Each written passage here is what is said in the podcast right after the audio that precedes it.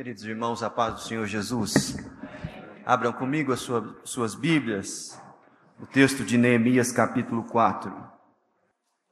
Neemias, capítulo 4, versos de 1 a 6. Assim diz a palavra do Senhor. Tendo Sambalá ouvido que edifica, edificamos o muro, ardeu em ira e se indignou muito e escarneceu dos judeus. Então falou na presença dos de seus irmãos e do exército de Samaria e disse: Que fazem esses fracos judeus? Permite, Permitir-se-lhes a isso? Sacrificarão? Darão cabo da obra num só dia? Renascerão? Acaso do, dos montões de pó as pedras que foram queimadas, estava com ele Tobias, o Amonita, e disse: Ainda que edifiquem, vindo uma raposa, derribará o seu muro de pedra. Ouve, ó nosso Deus, pois estamos sendo desprezados. Caia o seu opróbio sobre a cabeça deles, e faze que sejam despojo numa terra de cativeiro. Não lhes encubras a iniquidade e não se risque diante de ti o seu pecado, pois te provocaram a ira na presença dos que edificavam. Assim edificamos o muro, e tudo o que é, e todo o muro se fechou até a metade de sua altura, porque o povo tinha ânimo para trabalhar. Essa é a palavra do Senhor. Chesterton foi teólogo inglês, muito, muito, muito usado por Deus. E uma das frases dele, ele sempre com muito bom humor, aquele humor inglês, meio ácido, meio irônico, ele tem várias tiradas, uma delas eu anotei aqui que tem a ver com a nossa palavra de hoje, diz: A Bíblia nos diz para amarmos o próximo e também nossos inimigos. Isso porque provavelmente os dois costumam ser a mesma pessoa. ah, irmãos, o texto que nós acabamos de ler hoje fala de uma situação em que Neemias e o povo de Deus que estava reconstruindo os muros da cidade de Jerusalém enfrentou uma perseguição ferrenha que passou pela zombaria, seguiu pelas ameaças e caminhou para a mobilização, para a agressão física direta. Mas eles foram livrados pelo Senhor e pela sua graça. Mas curiosamente, Neemias ele lida com a perseguição de uma maneira exemplar. Neemias ele dá uma resposta a essa situação muito adequada. Eu queria caminhar com vocês numa reflexão sobre como eu e você, como povo de Deus, quando perseguidos, devemos responder a essa perseguição biblicamente, de acordo com a palavra de Deus. E para isso, nós vamos usar esse texto que nós lemos e alguns outros textos que eu vou caminhar com vocês durante os próximos minutos. Por isso eu peço que você deixe a sua Bíblia aberta para que esse momento seja mais proveitoso para você. Ah, se você reparar bem, o texto de Neemias é um texto que fala sobre a restauração dos muros e dos portões e da moral de Jerusalém. Neemias foi um homem levantado por Deus com a função de ser um gestor público que administrava a cidade de Jerusalém segundo os propósitos e planos do Senhor. Ele cumpriu essa função durante 12 anos. Isso fica claro ao longo do texto todo. Mas curiosamente, num período curto de 52 dias, Neemias liderou um processo de reconstrução dos muros que há décadas estavam derribados.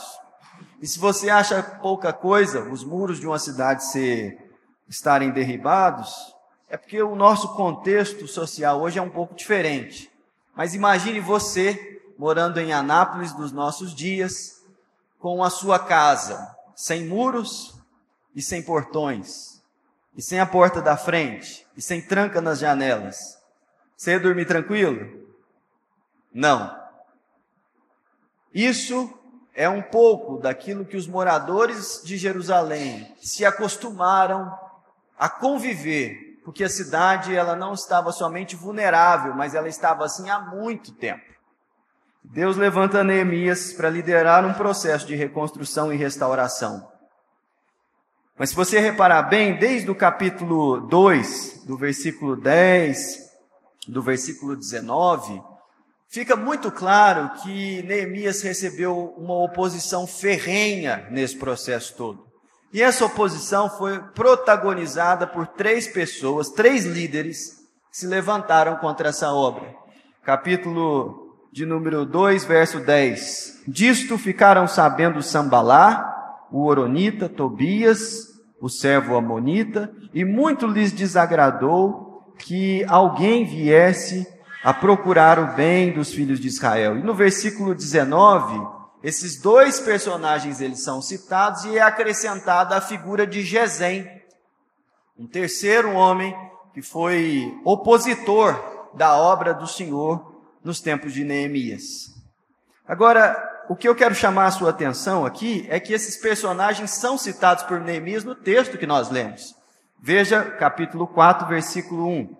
Tendo Sambalá ouvido que edificávamos o muro, ardeu em ira e se indignou muito e escarneceu dos judeus. Ora, a primeira lição que nós aprendemos com esse texto é que a perseguição ao povo de Deus é algo que o povo do Senhor sempre enfrentou ao longo da história da redenção. Perseguição é algo que o povo de Deus sempre enfrentou. Sempre enfrentou. Não é à toa que lá em 2 Timóteo, o capítulo de número 3, o verso 12, Paulo ensina a Timóteo algo que ele deveria estar atento. Ele diz: Ora, Todos quantos querem viver piedosamente em Cristo Jesus serão perseguidos. Todos. E todos é muita gente.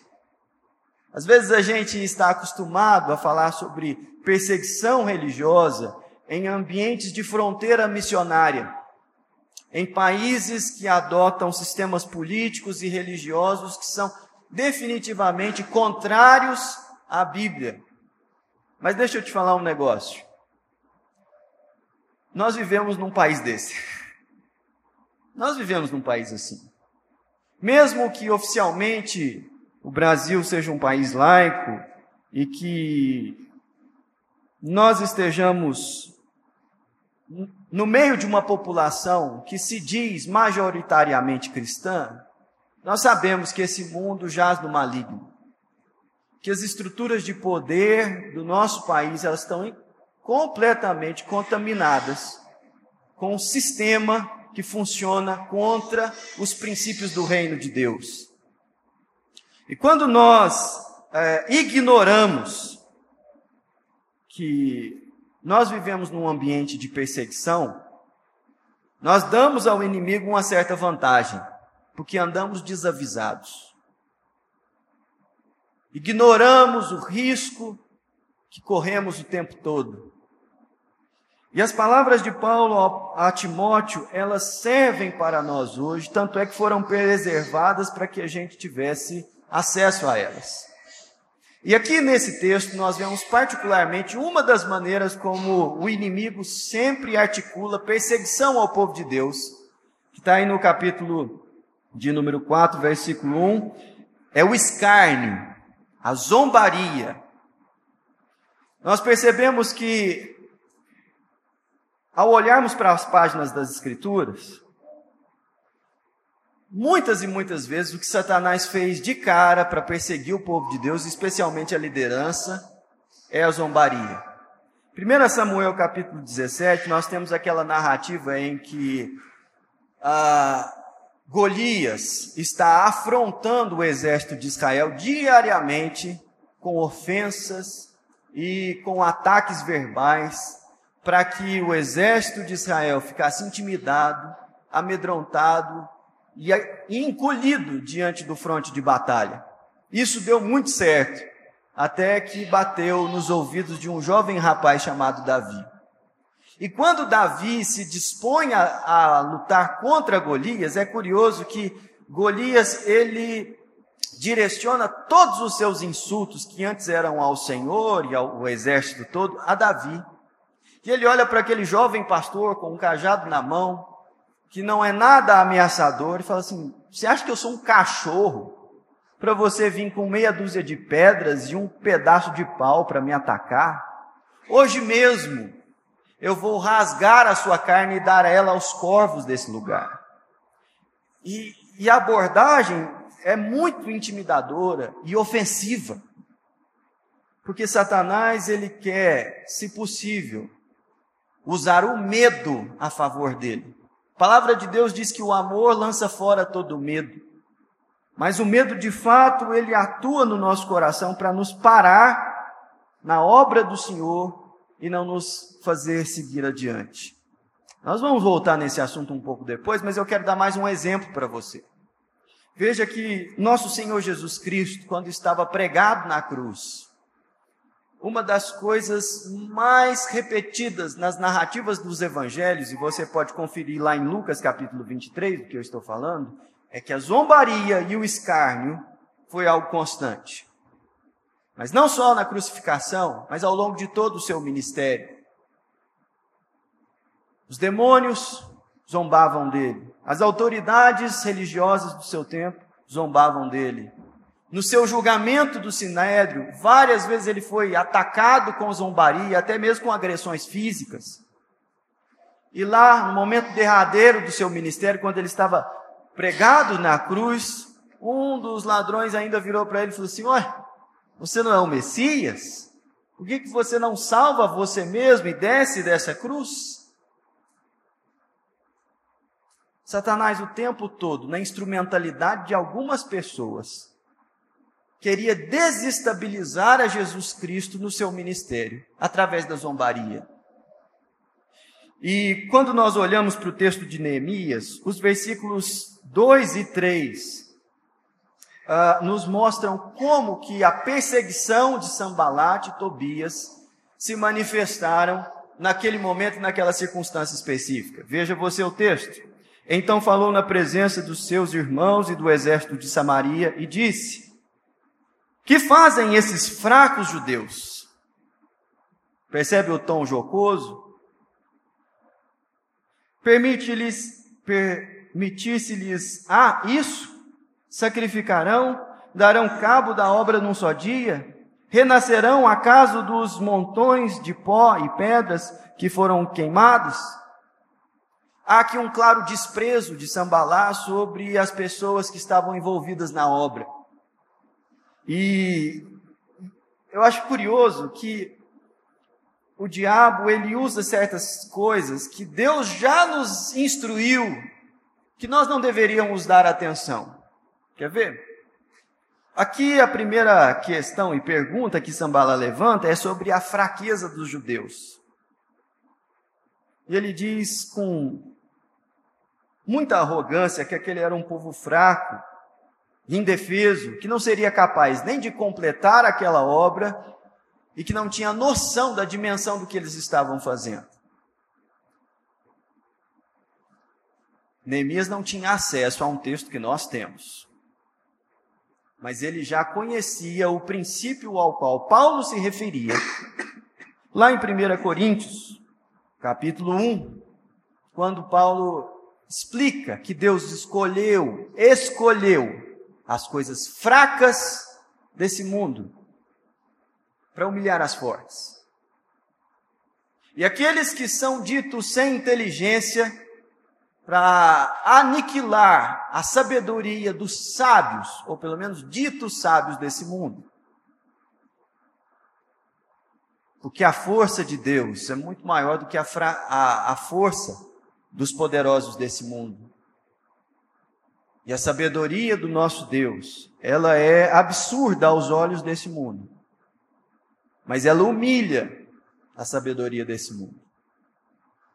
Em um outro trecho, agora eu me refiro a 2 Coríntios capítulo 12, o próprio apóstolo Paulo diz que o poder de Deus se aperfeiçoa na nossa fraqueza. E que ele dava graças a Deus todas as vezes que ele se era visto numa situação em que a força dele era claramente insuficiente para fazer frente às situações que ele estava vivendo. Porque ali ele sabia que se não fosse a condução e a proteção do Senhor, ele não podia fazer nada. E ele era um desses que olhava para a sua vida e sempre via o Senhor o livrando de cada uma dessas situações.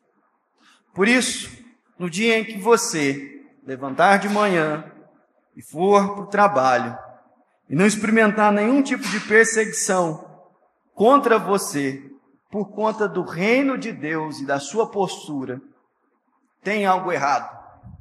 Ou com a sua fé, que provavelmente está muito diluída e sem gosto. Ou preste mais atenção ainda, porque sabe aquelas coisas de filme de ação, quando o protagonista olha e fala assim, esse negócio está quieto demais. Isso aqui está com cara de armadilha. Pessoalmente, todas as vezes que a igreja tem um evento, uma programação especial, algo diferente, e eu vejo que está uma benção, o negócio está indo muito bem, eu fico olhando assim a situação, falo assim, na onde que está o rabo do capiroto nesse negócio todo aqui? Quem que o diabo vai instrumentalizar para desestabilizar isso aqui? E qual é a manifestação maligna de perseguição que vai se manifestar nessa situação aqui? Porque sempre que o povo de Deus está agindo, fazendo a vontade de Deus, ele vai experimentar oposição. Não se engane. Isso vai acontecer. É promessa, viu? Mas só, não é só nessa consciência que nós aprendemos. Há uma segunda lição nesse texto. E ela está justamente na atitude de Neemias. Veja o verso 4. Ouve ó nosso Deus, pois estamos sendo desprezados. Ao invés de dar uma resposta e falar àquele que estava zombando de Israel e dele próprio Neemias, Neemias vai falar com Deus. Neemias vai orar.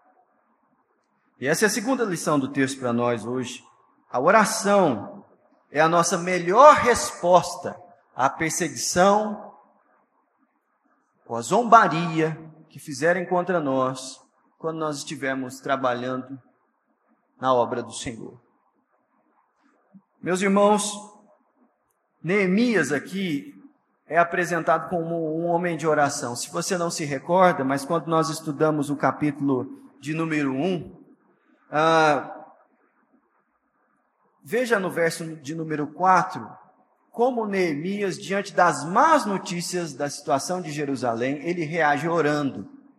Versículo 4: Tendo eu ouvido estas palavras, assentei-me, chorei, lamentei por alguns dias, e estive jejuando e orando perante o Deus dos céus.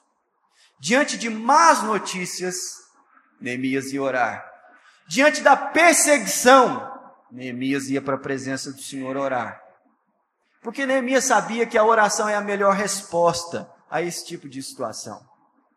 Nós, infelizmente, não somos conhecidos como um povo de oração, um povo que ora. Mas nós precisamos estar atentos e alertas a essa realidade espiritual que muitas e muitas vezes é a nossa única arma contra a deslealdade e a covardia como o povo de Deus historicamente é atacado, especialmente quando está na presença do Senhor fazendo a obra que ele nos diz. Mas veja que eu quero chamar a sua atenção para o conteúdo da oração de Neemias, que é muito incomum, especialmente em orações públicas. Neemias ora da seguinte forma, está registrado aí no texto, preste atenção.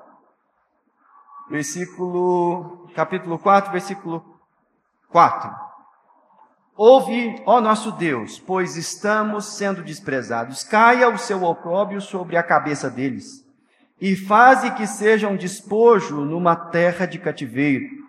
Não lhes encubras a iniquidade, e não se risque diante de ti o seu pecado, pois te provocaram a ira na presença dos que edificavam. Neemias aqui tem uma oração dura, dura, dura, dura, em que ele pede que a ira de Deus seja derramada sobre os seus inimigos. E essa não é uma oração politicamente correta. E às vezes a gente até olha para esses textos e fala assim: nossa, mas a gente não pode orar assim, não. E eu queria que você pensasse nessa afirmação, porque nós podemos orar assim, sim. A Bíblia está repleta de exemplos de orações imprecatórias. Que são orações imprecatórias? São orações onde o povo de Deus pede que a ira de Deus seja derramada sobre os seus inimigos. Vou dar um exemplo para você no livro de Salmos. Abra sua Bíblia no Salmo 69. Salmo 69, o Salmo 79 são exemplos de salmos imprecatórios onde o salmista está clamando que a justiça, a ira de Deus, seja derramada sobre aqueles que os perseguem. Veja o verso de número 1, o contexto geral. Salva-me, ó Deus, porque as águas me sobem até a alma. Estou atolado em profundo lamaçal que não dá pé. Estou nas profundezas das águas e a corrente me submerge. Aqui o salmista ele usa uma linguagem figurada de estar afogando, estar atolado, para ilustrar a situação assim de encurralamento que ele se sente diante da perseguição dos seus inimigos. Porque é justamente esse o contexto que ele está vivendo. Se não, veja você o verso de número 13. Veja que ele está orando. Quanto a mim, porém, Senhor, faço a ti em tempo favorável a minha oração. Responde-me, ó Deus, pela riqueza da tua graça, pela tua fidelidade em socorrer. Livra-me do tremedal para que não me afunde. Seja eu salvo dos que me odeiam e das profundezas das águas. Ele está orando está levando as pessoas que odeiam ele para a presença de Deus. Está pedindo socorro a Deus. Mais adiante, versículo de número 19: Tu conheces a minha afronta e a minha vergonha é o meu vexame, todos os meus adversários estão à tua vista. O opróbio partiu-me o coração e desfaleci. Esperei por piedade, mas debalde, por, por, por consoladores e não os achei. Por alimento me deram fel, e na minha sede me deram de beber vinagre. Você conhece alguém que passou por isso? Mas vamos adiante. Versículo 22. Sua mesa torne-se-lhes diante deles em laço e a prosperidade em armadilha. Obscureçam-lhes os olhos, para que não vejam, e faze que sempre lhes vacile o dorso. Derrama sobre eles a tua indignação e que o ardor da tua ira os alcance. É uma oração muito dura, gente. Muito dura. E às vezes a gente pensa que não pode fazer isso diante da presença de Deus. Mas eu só queria te lembrar que esse é um salmo que registra a oração de um servo de Deus que estava vivendo um, um período de perseguição. E inspirado pelo Espírito, ele orou dessa forma. E foi o próprio Espírito de Deus que preservou o testemunho desse texto para que eu e você aprendêssemos a orar hoje. E alguém pode dizer, mas como um servo de Deus pode orar dessa forma em relação a alguém? Muito simples. Isso está escrito, explicado lá em Romanos capítulo 12. Romanos capítulo 12, o verso 18, tem uma palavra que explica por que o povo de Deus pode orar imprecatoriamente, chamando a ira de Deus sobre outras pessoas. Veja que o verso 18 diz o seguinte: Romanos 12, 18. Se possível, quando depender de vós, de paz com todos os homens. Esse é o nosso papel, ok? Mas veja que tem um se possível aí, porque tem horas que não é possível. Mas mesmo em momentos em que não é possível ter paz com todos os homens, veja o que Paulo escreve que nós devemos fazer no versículo 19. Não vos vingueis a vós mesmos, amados, mas dai lugar à ira, porque está escrito: A mim me pertence a vingança, eu é que retribuirei, diz o Senhor. Quando nós oramos e confiamos ao Senhor a vingança da perseguição que é levantada contra nós, nós não temos o direito de nos vingar pessoalmente dos nossos algozes. Mas o povo de Deus é aquele povo que caminha sob perseguição e que tem um Deus vivo que os defende. E terrível coisa é cair na mão de Deus.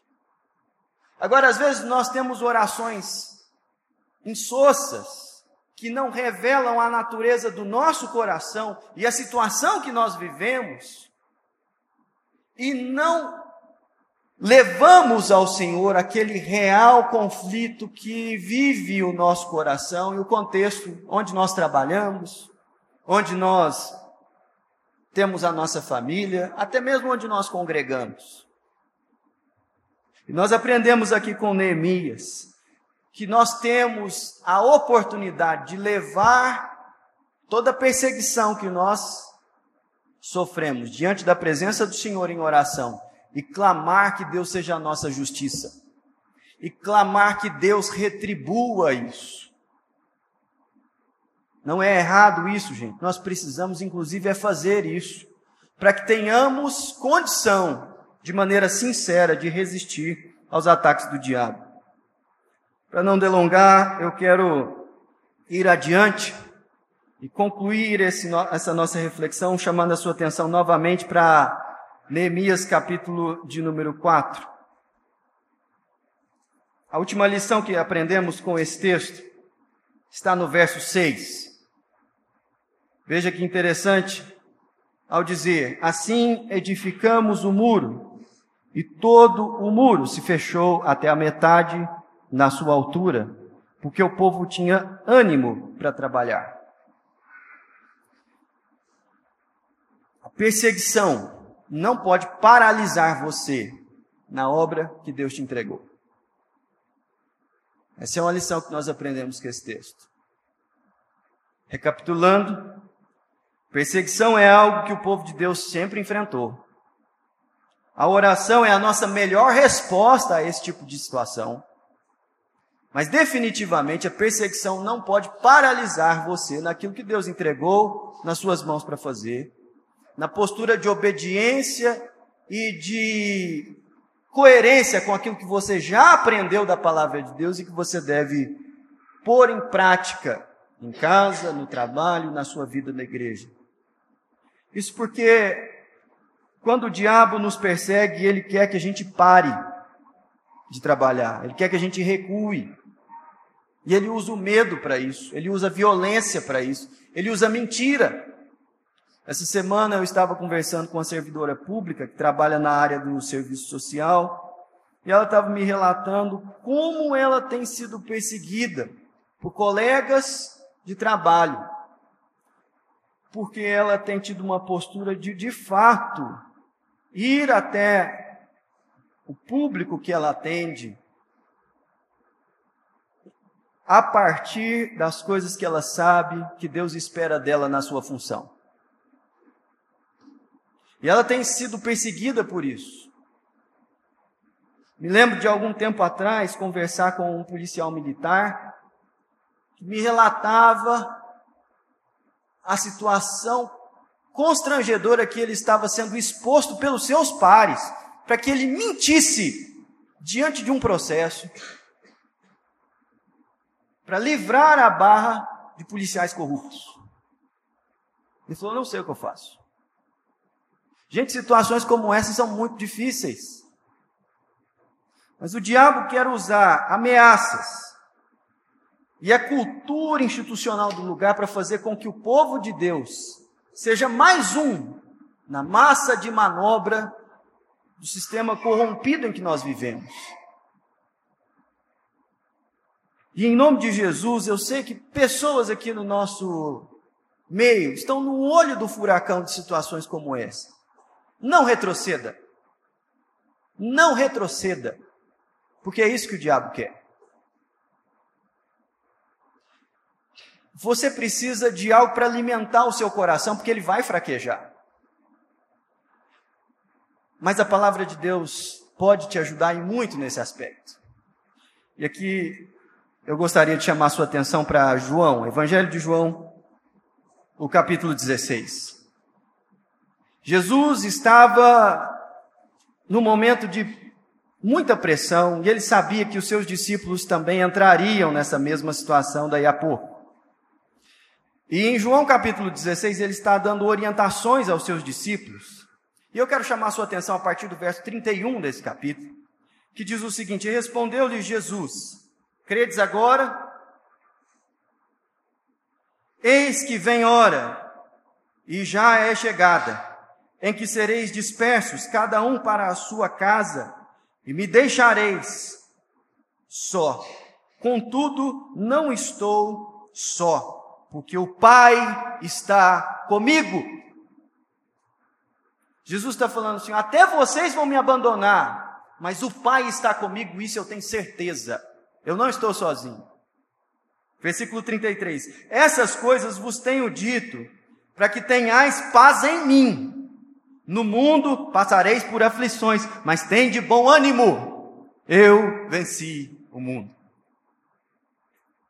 Aqueles homens que trabalhavam com Neemias, eles conseguiram avançar diante das perseguições e concluir o muro, porque eles tiveram ânimo para o trabalho. E Jesus aqui nos ensina que ter ânimo no meio de um ambiente de perseguição é saber que nós não estamos sozinhos. É nos lembrarmos da palavra de Deus, sabendo que Ele nos alertou que nós passaríamos por situações dessa, mas também que Ele já venceu esse mundo. Meus irmãos, nós lutamos contra a incredulidade nesse momento, não é contra os nossos adversários. É que às vezes nós não cremos que Jesus de fato já venceu o mundo. Mas ele já venceu. E ele não somente venceu o sistema, mas ele venceu a morte. E quem nos separará do amor de Deus? Porque Jesus já venceu o mundo. Por isso eu queria concluir com vocês, é, aplicando essa palavra ao nosso coração e rogando que o Senhor tenha misericórdia das nossas vidas, especialmente daqueles no nosso meio que estão passando por, por tribulação e perseguição. E a maneira como eu aplico essa palavra é fazendo um apelo a você em primeiro lugar, que você dê graças. Dê graças por ter o privilégio de sofrer perseguição por servir a Cristo. Tem gente que é perseguido porque é chato. Tem gente que é perseguido porque é incompetente. Tem gente que é perseguido porque é desonesto. Mas quando o povo de Deus é perseguido por fazer a obra do Senhor, a gente tem que dar graça. Tem que dar graça. Porque nós estamos experimentando os sofrimentos que Cristo sofreu. E essa é a perspectiva que você tem que ter diante das perseguições que se levantarem contra você quando você estiver andando em integridade na presença do Senhor. Dê graças. Dê graças. Esse é o ponto. Segundo lugar, eu penso que nós precisamos ser mais diligentes na oração ser mais sinceros na nossa, nos nossos pedidos de oração. Porque senão você vai ser uma pessoa vingativa. Ou você entrega ao Senhor a responsabilidade de fazer resposta aos ataques que você sofre, ou você vai se tornar uma pessoa muito vingativa. E as tentações de se vingar, elas serão proporcionalmente maiores à sua inconstância de orar. Quanto menos constante você for na presença do Senhor, e entregar os seus inimigos e os seus perseguidores a Ele, mais difícil será você não ser uma pessoa vingativa. Eu queria encerrar esse nosso momento aplicando essa palavra da maneira como o apóstolo Paulo aplicou lá em 1 Coríntios capítulo 16, versículo 13. Pode colocar aí para a gente, Peter? Eu quero que todos nós leiamos esse texto em voz alta, o 13 e o 14, tá? Vamos lá, todos juntos? Sede vigilantes, permanecei firmes na fé portai-vos varonilmente, fortalecei-vos, todos os vossos atos sejam feitos com amor. Por que, que o apóstolo Paulo falou isso para a igreja de Corinto? Porque o povo de Deus sempre é perseguido. Que a nossa melhor resposta é a oração. E porque nós não podemos ser paralisados na obra que o Senhor nos entregou. Feche os seus olhos, vamos orar. Senhor, nossa, nessa manhã nós te damos graças e rendemos louvores ao Senhor, porque o Senhor é bom, tua misericórdia dura para sempre. E nós te louvamos por ter o privilégio, Deus, de poder participar do sofrimento de Cristo. Nesse momento eu quero interceder, ó Deus, por aqueles nossos irmãos que estão aqui, angustiados, sobre pressão, sobre ameaças, sofrendo zombarias, sendo, ó Deus, alvos de chacota no seu ambiente de trabalho, no seu lar, ou até mesmo, ó Deus, num ambiente ministerial. Pai, no nome de Jesus, nós queremos pedir ao Senhor fortaleza, ânimo, coragem e toda a disposição do Teu Espírito, ó Deus, para nos fazer avançar para nos dar, ó Deus, discernimento de espírito, porque nós não queremos ignorar os desígnios malignos, ó Deus, que se levantam contra o teu povo. Pai, nós clamamos também que o Senhor nos ajude a sermos suporte à igreja perseguida de maneira mais aguda ao redor do mundo. Abençoa-nos, ó Deus, com a consciência missionária e com atitude de oração mais fervorosa, Deus, por aqueles que estão sofrendo situações muito mais constrangedoras do que as nossas. Nós queremos, ó Deus, ser úteis nas tuas mãos.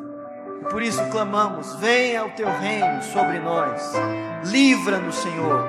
Derrama a ira do Senhor sobre os inimigos do teu povo e faz a obra do Senhor prosperar no nosso país. Muda, Deus, a cultura institucional da nossa nação Abençoa, Senhor, aqueles líderes e aquelas autoridades do nosso país que têm sofrido perseguição, ó Deus, por viverem e buscarem, ó Deus, os princípios da palavra do Senhor, ó Deus, nas instituições, nas realidades, ó Deus, estatais do nosso país. Abençoa o teu povo, Pai. Nós clamamos, tem misericórdia de nós e levanta homens e mulheres, gestores públicos, tementes ao Senhor e que não temem mais ninguém, ó Deus, para ocuparem os postos de autoridade no nosso país. Nós te pedimos assim, no nome de Jesus. Amém.